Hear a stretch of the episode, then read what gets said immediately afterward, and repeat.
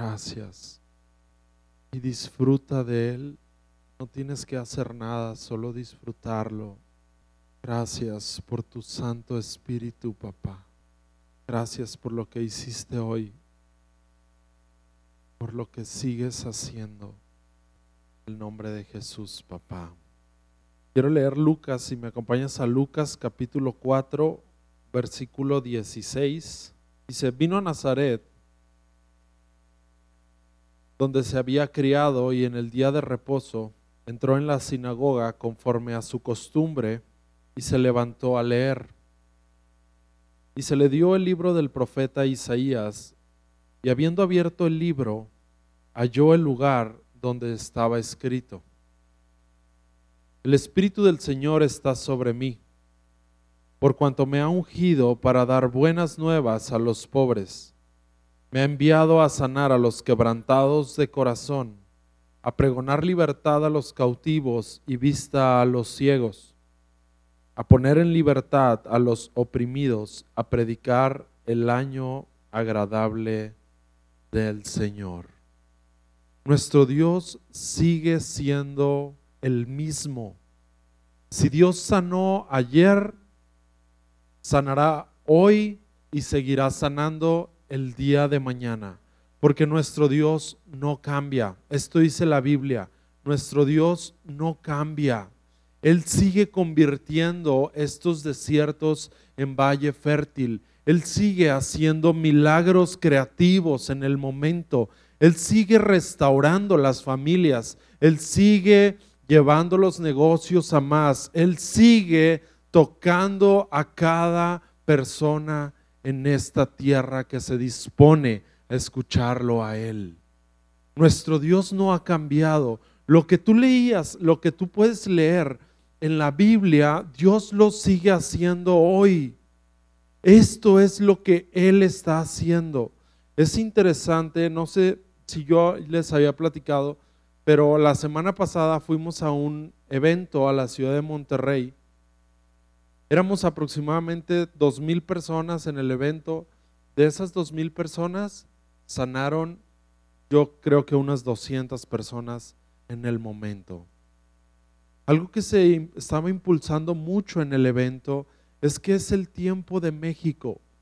No sé si tú eres nuevo en esto del Evangelio o estás, ya tienes muchos años, pero si tienes ya algo de años, has escuchado que de repente Dios se mueve soberanamente sobre una nación y comienza a ver estos avivamientos en la nación, donde miles, millones de personas no solo conocen al Señor, sino comienzan a experimentar milagros en la vida de cada uno de ellos. Esto es lo que creemos que está sucediendo en México, donde ya no se va a tratar nada más que vamos a ver un milagro por ahí y luego otro por allá y luego otro por allá, sino lo que va a estar sucediendo en México es que el Espíritu del Señor va a comenzar a moverse de tal manera que vamos a estar viendo milagros continuamente no solo en los servicios del domingo, sino también en los grupos Conecta, personas mientras están caminando en las calles, se les van a acercar, vamos a orar por ellos y entonces vamos a ver milagros creativos, porque nuestro Dios sigue siendo el mismo ayer, hoy y por los siglos de los siglos. Tenemos al mismo Dios que sigue sanando, tenemos al mismo Dios que sigue restaurando, que sigue prosperando, que sigue perdonando. Este es el Dios que tenemos. Ahora, honestamente, me honro mucho lo que Dios hace en la vida de una persona. Por eso quisiera darles nada más un minuto que pasará Carlos, que pasará este Mauricio y quién más, quién más sanó, y Graciela, si pudieran pasar aquí de manera rápida y en un minuto contar lo que estaban sintiendo y cómo fue que experimentaron este milagro. ¿Está bien? Yo traía un dolor en todas mis piernas, pero principalmente en las rodillas. Oraron por mí y bajó mucho. Y después me, me preguntó Jessie que, cómo estaban mis rodillas cuando ella no había orado primero un momento después le dije, todavía me duele esta rodilla. Entonces se enfocó en esta rodilla y me dice, ¿cómo vas? Le digo, pues ahora me duele menos, ya no me duele, pero sigue la otra. Y oró por la otra, o sea, está bien padre porque aunque habían orado y me habían ayudado, ella volvió, guiada por el Espíritu Santo, y me niveló las dos rodillas. Y la primera vez que oraron por mí pude hacer esto, pero al levantarme casi me caigo. Y ya en la segunda vez, pues ya vieron ahorita. Gracias.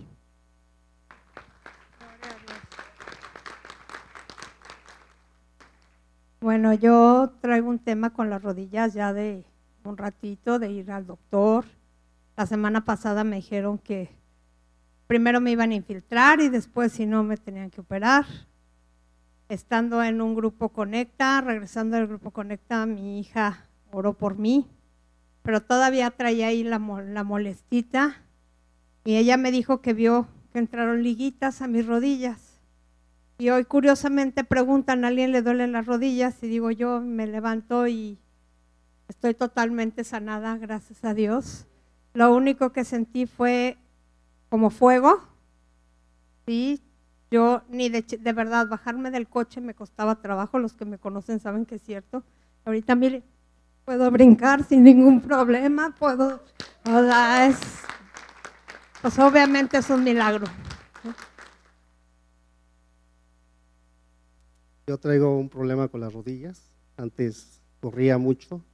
No tengo ya la parte que soporta entre los huesos, el cartílago. Toca hueso con hueso. Entonces, en la semana me caí, me golpeé la rodilla. Tenía un dolor muy fuerte. Pero el día de hoy, eh, cuando, pusieron las manos sobre mi rodilla, se algo muy caliente. Muy caliente y se me quitó el dolor. Pero también escuché un mensaje me decía el Señor, lo que tú recibes, eso darás. Entonces, sabemos que el Señor nos está dando sanidad y nosotros vamos a dar sanidad sobre aquellos que tengan el mismo problema o alguna situación similar. Amén. Bien, gracias amigos, gracias. Le quiero contar una historia que escuchamos cuando precisamente este evento que venimos honestamente fue muy bueno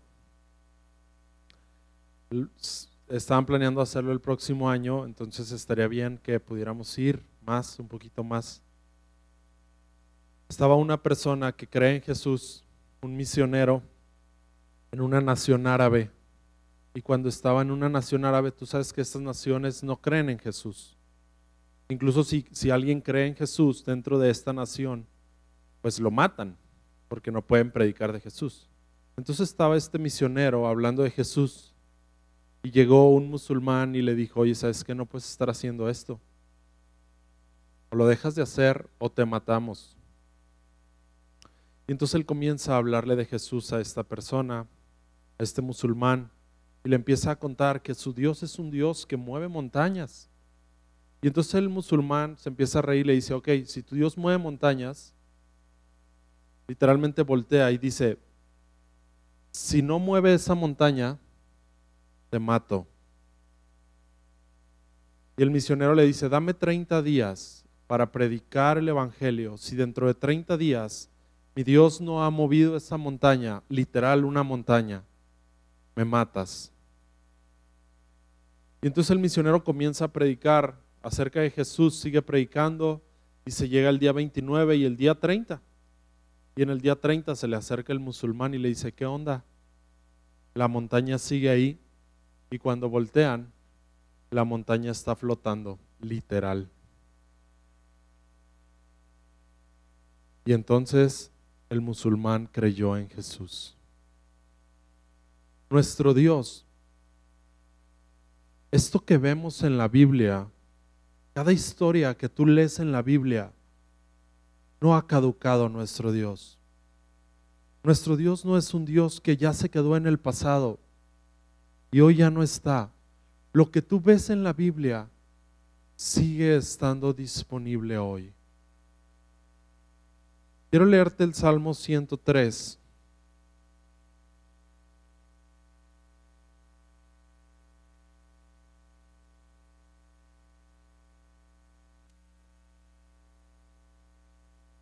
En en el 103.1,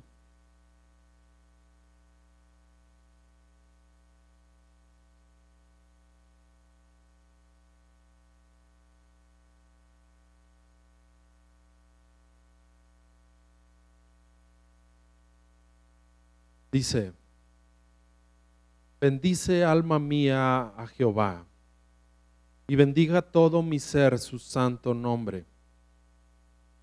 Bendice alma mía a Jehová y no olvides ninguno de sus beneficios.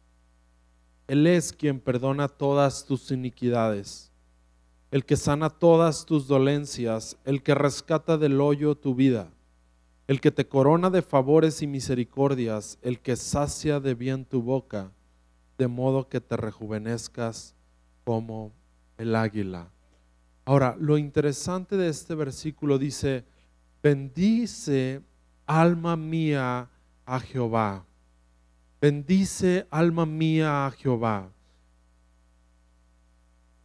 Durante la semana yo estaba orando y cuando estaba orando tuve como una visión donde una persona se me acercaba y me, y me decía, se me paraba enfrente de mí y me decía, Dios va a comenzar a hacer contigo.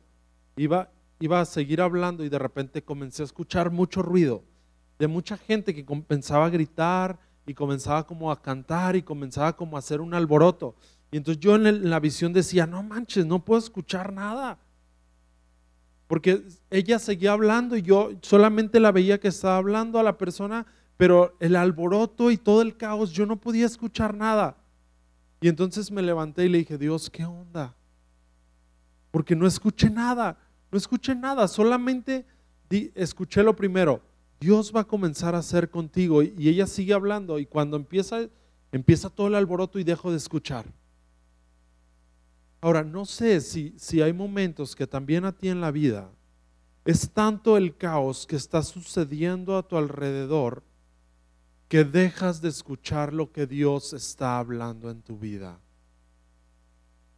Este salmo es muy bonito porque dice, le está diciendo David a su mente y a su alma, le está diciendo, alma mía, adora a Dios. Pero también le dice, y no olvides ninguno de sus beneficios. Cuando estás adorando a Dios, necesitas recordar que Él es sanador, que Él es proveedor, que Él es quien sustenta nuestra vida, que Él es quien nos lleva de gloria en gloria, que Él tiene cuidado de nosotros, que Él es nuestro papá, que Él no nos ha dejado, que los milagros que ha hecho ayer los sigue haciendo hoy. Porque el ruido de nuestro alrededor no puede afectar lo que estamos escuchando de parte de Dios. Quiero leerte otro salmo, si me acompañas al Salmo 81 ahí atrás. En el 81 versículo 13.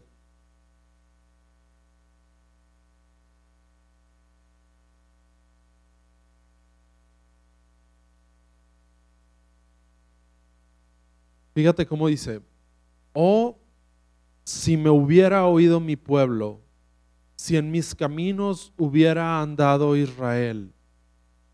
En un momento habría yo derribado a sus enemigos y vuelto mi mano contra sus adversarios. Dice Dios, si en un momento tú prestas atención a lo que yo estoy hablando a tu vida, esa depresión y esa ansiedad se terminarían. Si en un momento tú pudieras escuchar la estrategia que yo tengo para tu negocio, la frustración se terminaría. Si en un momento tú prestaras atención a esa frustración que traes en tu vida, si escucharas en un momento, esa frustración se terminaría. Si tú en un momento podrías escuchar mi voz, tal vez te podrías apartar de eso que no te das cuenta, pero podría afectar el resto de tus días. Dice el Salmo, si me hubiera escuchado mi pueblo, en un momento hubiera yo derribado a sus enemigos. El Dios que tenemos es el creador del universo. El Dios que tenemos sabe edificar una familia. El Dios que tenemos sabe edificar un ministerio, sabe edificar un negocio. El Dios que tenemos sabe cómo resolver cualquier situación de crisis. Lo único que requiere es que yo preste atención a lo que Él está hablando. Quiero leerte un pasaje de una historia en Primera de Reyes. Si me acompañas para allá, en el capítulo 19.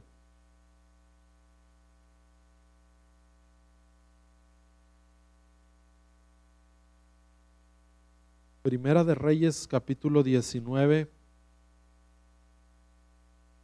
Y quiero leerte, vamos a leer solo en el versículo 11.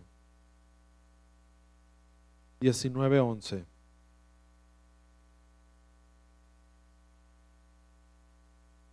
Dice, Él le dijo, está hablando Dios, ¿verdad? Dice, sal fuera y ponte en el monte delante de Jehová. Y aquí Jehová pasaba y un grande y poderoso viento que rompía los montes y quebraba las peñas delante de Jehová, pero Jehová no estaba en el viento.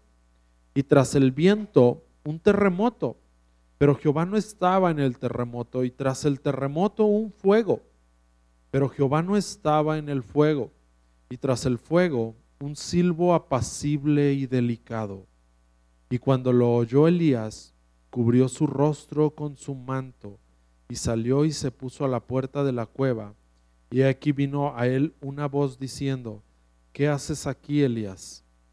Él respondió, he sentido un vivo celo por Jehová Dios de los ejércitos, porque los hijos de Israel han dejado tu pacto, han derribado tus altares y han matado a espada a tus profetas. Y solo yo he quedado y me buscan para quitarme la vida. Y le dijo Jehová, ve, vuélvete por tu camino, por el desierto de Damasco, y llegarás y ungirás a Asael por rey de Siria, a Jehú hijo de Nimsi, ungirás por rey sobre Israel, y a Eliseo, hijo de Safat de Abel Meola, ungirás para que sea profeta en tu lugar. Y el que escapare de la espada de Asael, Jehú lo matará, y el que escapare de la espada de Jehú, Eliseo lo matará. Y yo haré que queden en Israel siete mil cuyas rodillas no se doblaron ante Baal y cuyas bocas no lo besaron. Puedes leer toda esta historia en tu casa, pero está el profeta Elías está encerrado en una cueva, está estresado, está deprimido porque nada en la vida le sale bien. Y entonces todo en la vida es un caos y entonces Dios le habla y le dice, Elías, sal fuera. Y entonces cuando Elías sale, dice que vino, ¿verdad? Un fuego, un viento y Dios no estaba en esto. ¿Dónde estaba Dios? Dice que estaba en un silbo apacible y delicado. Y entonces comienza a hablarle a Elías. ¿Sabes cómo viene la voz de Dios? Como algo apacible y delicado. La voz de Dios es tu derecho y es mi derecho escucharla. ¿Sabes por qué? Porque Él es nuestro papá. Y así como si tú tienes hijos o hijas, o tienes papá y mamá, tu derecho es escucharlos. Es de la misma manera con Dios. Nuestro Dios sigue siendo fiel y lo va a hacer por los siglos de los siglos. Romanos dice, ¿acaso lo que tú haces determina la fidelidad de Dios? No es así. Dios es fiel no por lo que yo hago, Dios es fiel porque así es Él. Ahora, me estaba acordando en la semana, no sé si te acuerdas una vez que pusimos ahí una hoja de tabla roca y les regalamos a, a todas las familias post-it donde escribían los testimonios de lo que Dios había hecho en su vida. Yo un día me acerqué y empecé a leerlos todos. Yo no sabía, pero hay gente que ha sido sanada de tantas cosas en esta congregación. Hay testimonios de familias que han sido restauradas. Hay testimonios de niños que han sido salvados de la muerte. Hay testimonios de mujeres que han dado a luz cuando el dictamen médico fue, tú no puedes dar a luz. Hay testimonios de personas que Dios tomó de la pobreza y los rescata y los pone en un lugar de abundancia para tener un mayor impacto de bendición a la sociedad. ¿De qué manera? Dando empleos. Este es el Dios que tenemos. El que fue ayer lo sigue haciendo hoy. Vamos a leer Lucas y vamos a leer en el capítulo 4.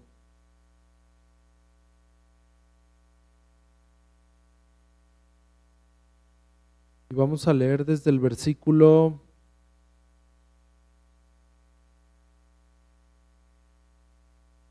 treinta y uno. 4:31.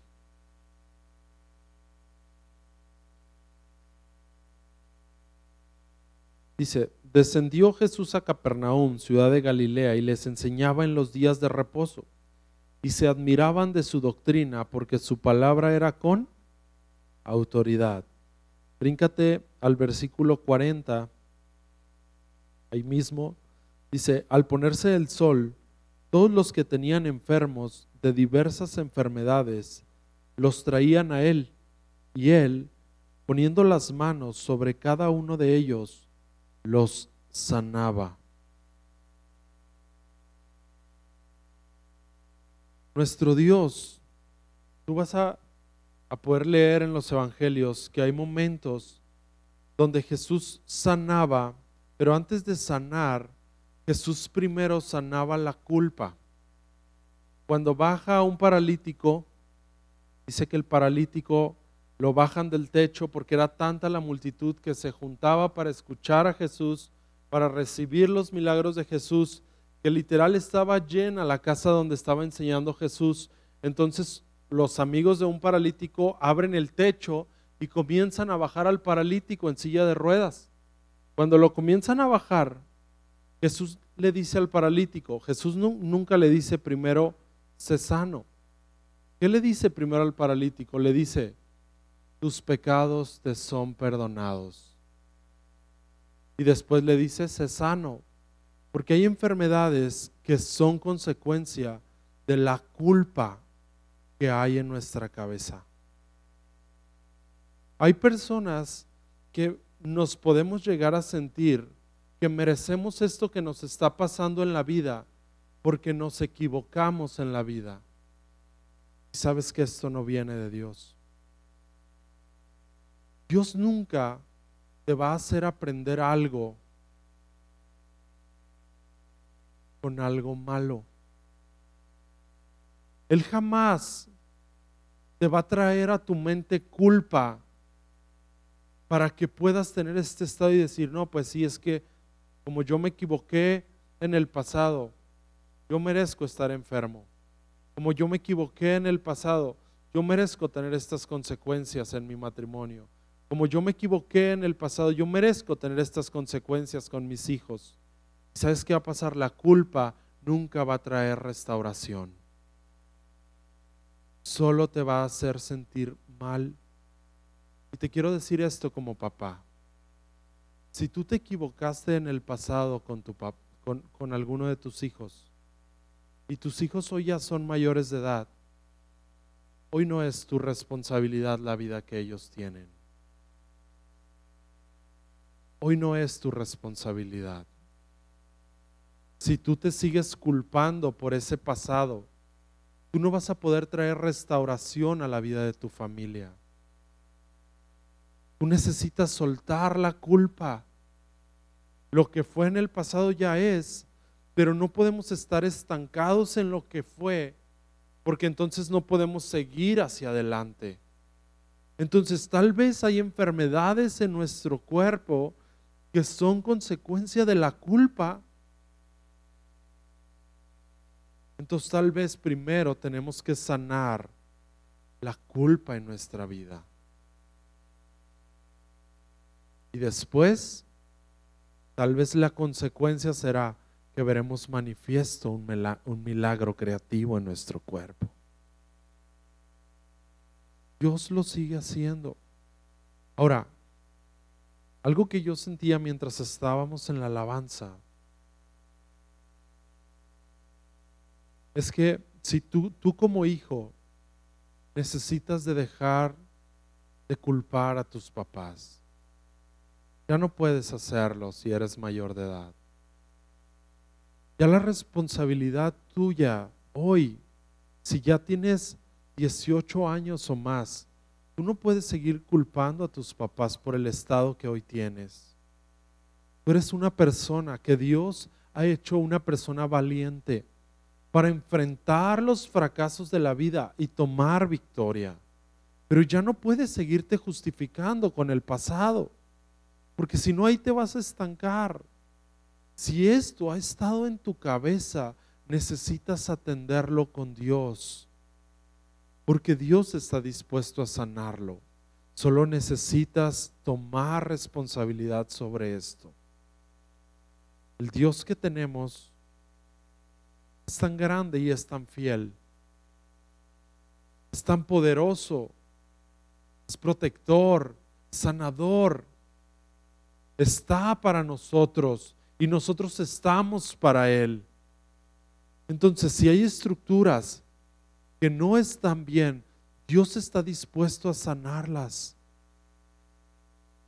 Porque Él nos ama profundamente. Hay algo que Jesús dice. Dice, necesitas, es más, lo quiero leer. Ahí adelantito en el capítulo 5, versículo 15, dice, pero su fama se extendía más y más y se reunía mucha gente para oírle y para que le sanase de sus enfermedades. Y en el 16 dice, mas él se apartaba a lugares desiertos y ¿qué hacía? Oraba y oraba. En la oración, ¿sabes qué hace Dios? Moldea las intenciones de nuestro corazón. Sana cosas que en lo público no puede hacerlo.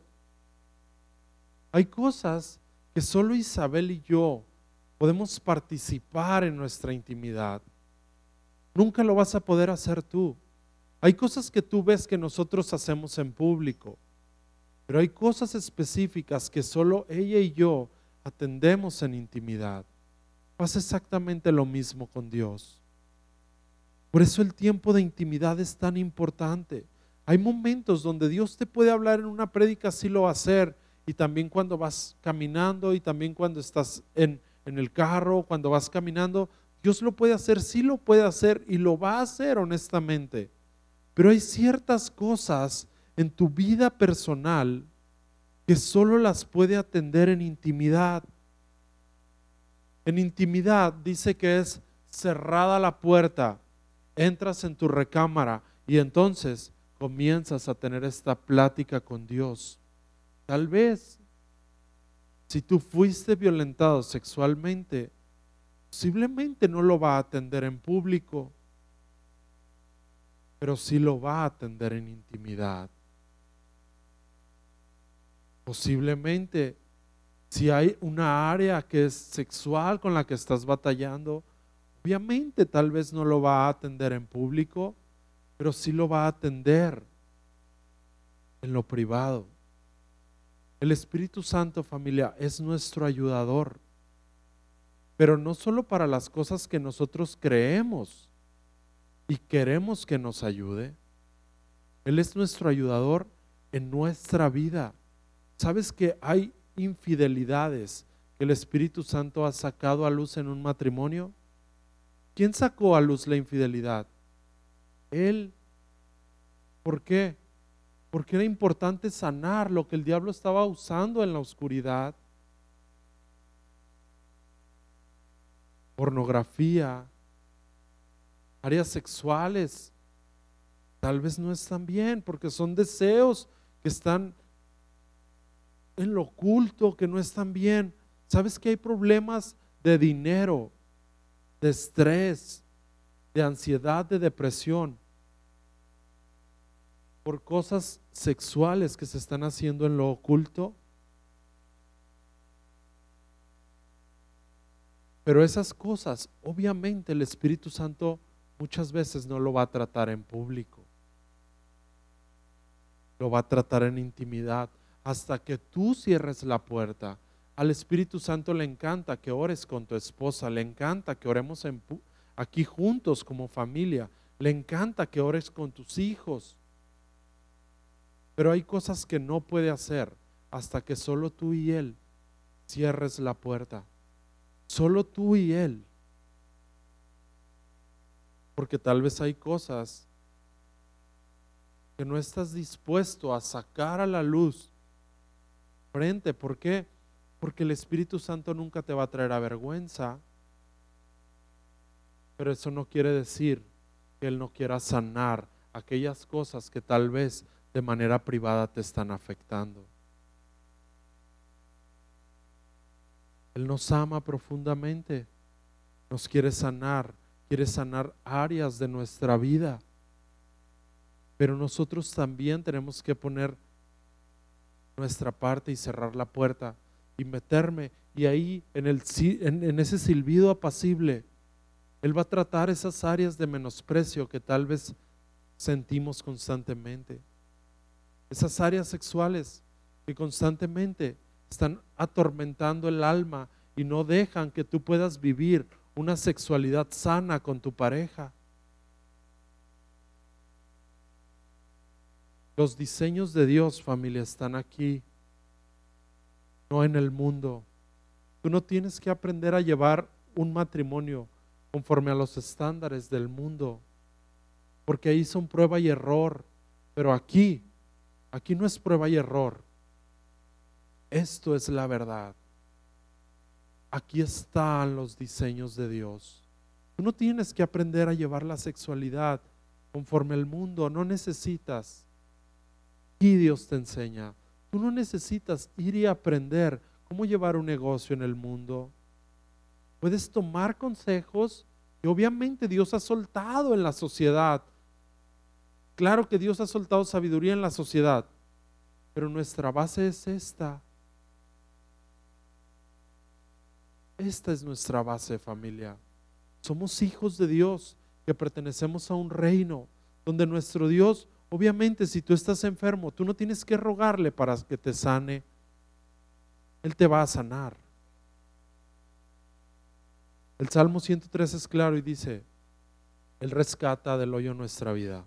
Él perdona las cosas que hicimos en el pasado. Él sana nuestras dolencias, ¿verdad? Y luego nos llena de constante palabra en nuestra vida para rejuvenecernos. Este es el Dios que tenemos. Necesitamos quitarnos estructuras que tal vez la vida nos enseñó de cómo es Dios. ¿Quieres conocer a Dios? Necesitas leer la palabra. No sabes qué hacer en cierta circunstancia de tu vida. Lee proverbios. Proverbios, no hay sabiduría escondida en proverbios. Proverbios te va a decir, si te metes con alguien que no es tu esposa, vas a tener que pagar un precio de por vida. Proverbios te va a decir, si tú haces tranzas, no esperes que tu negocio perdure por muchos años. Si tú estás metido en cosas ilícitas, no esperes vivir muchos años en esta tierra. Proverbios te va a dar órdenes o te va a dar consejos sin pelos en la lengua, podríamos decirlo. Directos, ¿verdad? Si quieres vivir muchos años, dice Proverbios, es muy sencillo.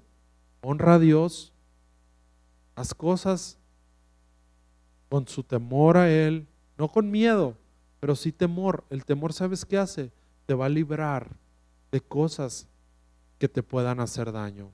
El temor a Dios no es decir, ay, tengo miedo de que Dios me vaya a castigar. No, el temor a Dios es decir, no hago esto porque sé que su corazón puede ser lastimado si yo lo hago. Dios es el mismo ayer, hoy y siempre. Los consejos que Él dio para edificar una familia son los mismos ayer, hoy siempre. Los consejos que Él dio para edificar la vida de tus hijos son los mismos ayer, hoy siempre. Nuestro Dios sigue sanando ayer, hoy y siempre. Él no ha cambiado. Puede cambiar la manera en la que hace las cosas, pero su corazón sigue siendo el mismo. Porque a veces Jesús sanó haciendo lodo en la tierra, pero otras veces solamente le dijo, se sano. Hay muchas formas que Dios lo puede hacer, sí, pero su corazón siempre es sanar, su corazón siempre es restaurar, su corazón siempre es traer vida, traer libertad, ¿verdad? Este es el Dios que tenemos. Hay muchos testimonios en esta casa y es bueno que, la gente que, que no conoce a Dios conozca lo que ha hecho en tu vida, porque es la manera en la que Dios lo va a conocer. Yo honestamente no he conocido a alguien que vaya por la calle y de repente vaya una persona y te encuentre y te diga, oye, quiero recibir a Jesús.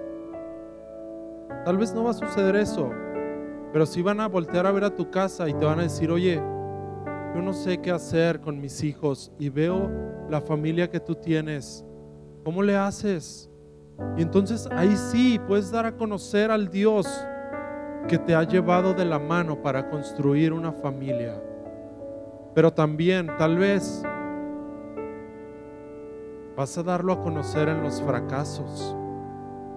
Porque va a haber gente que a lo mejor te va a decir, oye, yo veo que tu negocio quebraste hace dos meses y, tiene, y, no se te ve tristeza, o sea, ¿qué onda contigo?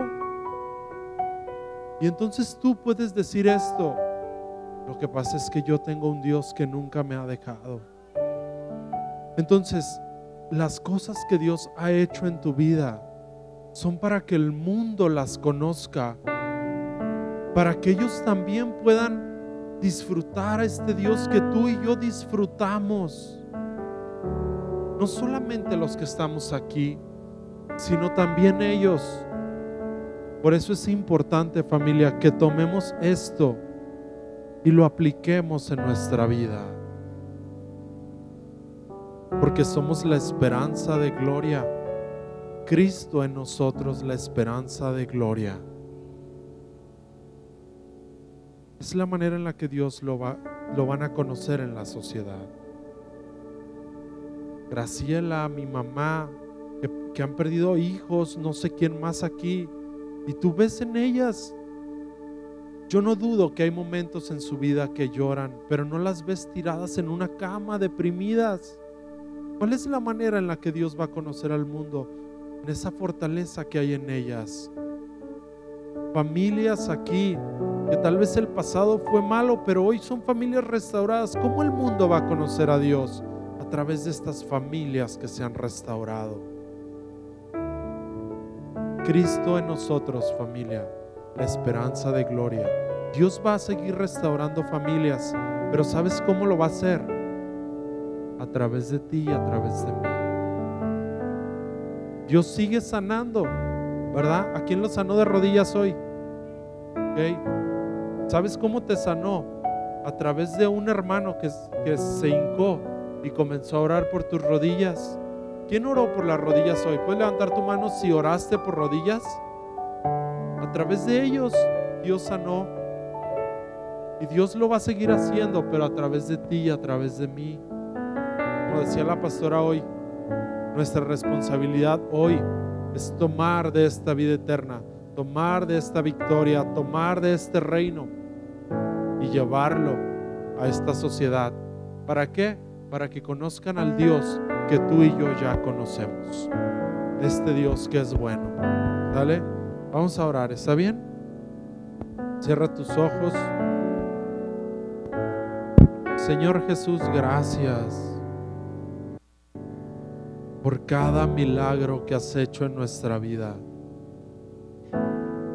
Gracias por cada milagro que has hecho en esta casa, en cada familia, papá, en cada persona. Gracias porque hoy podemos depender de ti, papá. Mi Dios, hoy oramos, papá, para que muchas más personas puedan conocerte a través de nosotros, porque nos has puesto como este rostro para esta generación. Gracias porque los milagros, las señales nos siguen constantemente para darte a conocer a ti. Papá, estamos tan agradecidos por los milagros de rodilla que hiciste hoy.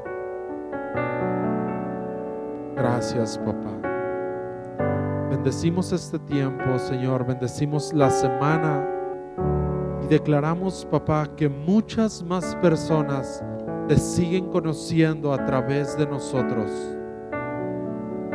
Oramos por más palabras proféticas, más palabras de ciencia que describan hechos en las personas que no te conocen para que puedan descubrir que hay un Dios que está al pendiente de ellos, que conoce los corazones más en lo más profundo de cada corazón, que le ocupa aquellas cosas que no están funcionando en la vida.